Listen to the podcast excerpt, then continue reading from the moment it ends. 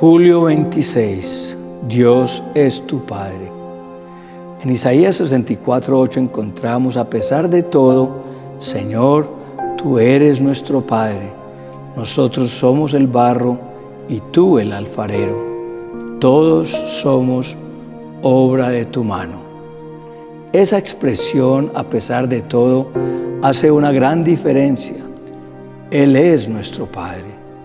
A pesar de mí, él es mi Padre y conocer a Dios como nuestro Padre nos da identidad, nos marca el rumbo, nos centra en nuestro propósito. Conozco a muchos que no pueden vivir una buena relación con Dios como Padre porque no han tenido esa revelación de Dios como su Padre. Hay una gran verdad en que si no nos volvemos como niños, no podremos entrar en su reino, según Mateo 18.3. Y cuestionamos a Dios cada vez que le pido a mi papá algo. Se molesta y me grita. Así no quiero hablar con mi papá ni pedirle nada. Tampoco creo que me lo merezca y no creo que papá Dios me quiera bendecir. Ya no quiero liderar más mejor me voy de la iglesia. Para poder relacionarnos bien con Dios como Padre, la primera condición es hacer a un lado la imagen del Padre terrenal. ¿Por qué? La imagen del Padre terrenal distorsiona la imagen del Padre celestial. Padres ausentes, pero Dios, pero Moisés se sostuvo como viendo al invisible.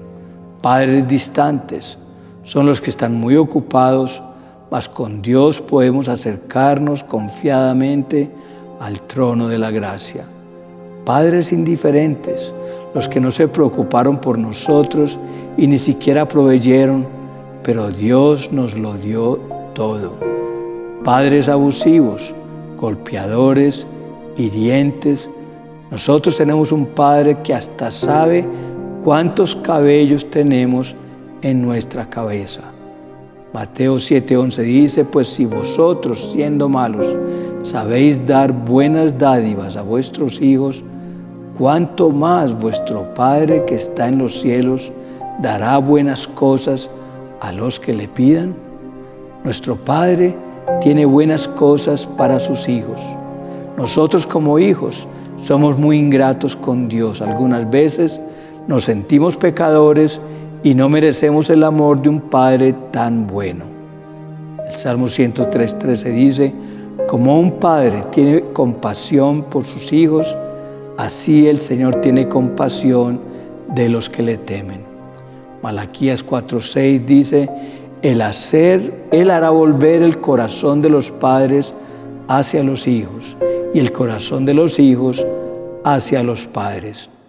Si la Biblia dice que volverá, es porque se había ido. Ya nuestro corazón de hijos no latían por nuestro Padre.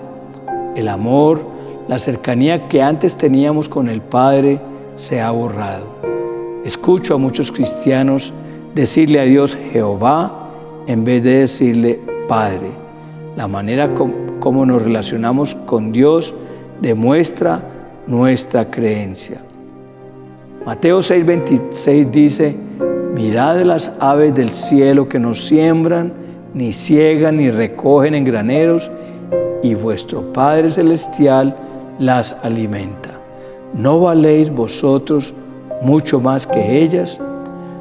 Cuando llegamos a comprender la paternidad de Dios, encontramos valor y sentido a la vida. ¿Cuál fue la razón por la que crucificaron a nuestro Señor Jesucristo, por reconocerse como el Hijo de Dios. Primera de Juan 3.1 dice, mirad cuál amor nos ha dado el Padre para que seamos llamados hijos de Dios. Por esto el mundo nos, no nos conoce porque no le conoció a Él. ¿Cómo nos expresa Dios su paternidad? Primero, el Padre te ama. Te ama tanto que envió a su Hijo, Romanos 5.8. Segundo, el Padre te da identidad. La Biblia es tu mejor espejo. Juan 1.12. Tercero, el Padre te provee. Se alegra al darte los anhelos de tu corazón. Cuarto, el Padre te cuida. En sus brazos encontramos seguridad. Es protector. Quinto, el Padre te guía, enseña y también corrige. Sexto, el Padre tiene una herencia para ti. Romanos 8, 15 al 17 dice, y ustedes no recibieron un espíritu que de nuevo los esclavice al miedo, sino el espíritu que los adopta como hijos y les permite clamar, Abba, Padre. El espíritu mismo le asegura a nuestro espíritu que somos hijos de Dios. Y si somos hijos, somos herederos, herederos de Dios y coherederos con Cristo, pues si ahora sufrimos con Él, también tendremos parte con Él en su gloria.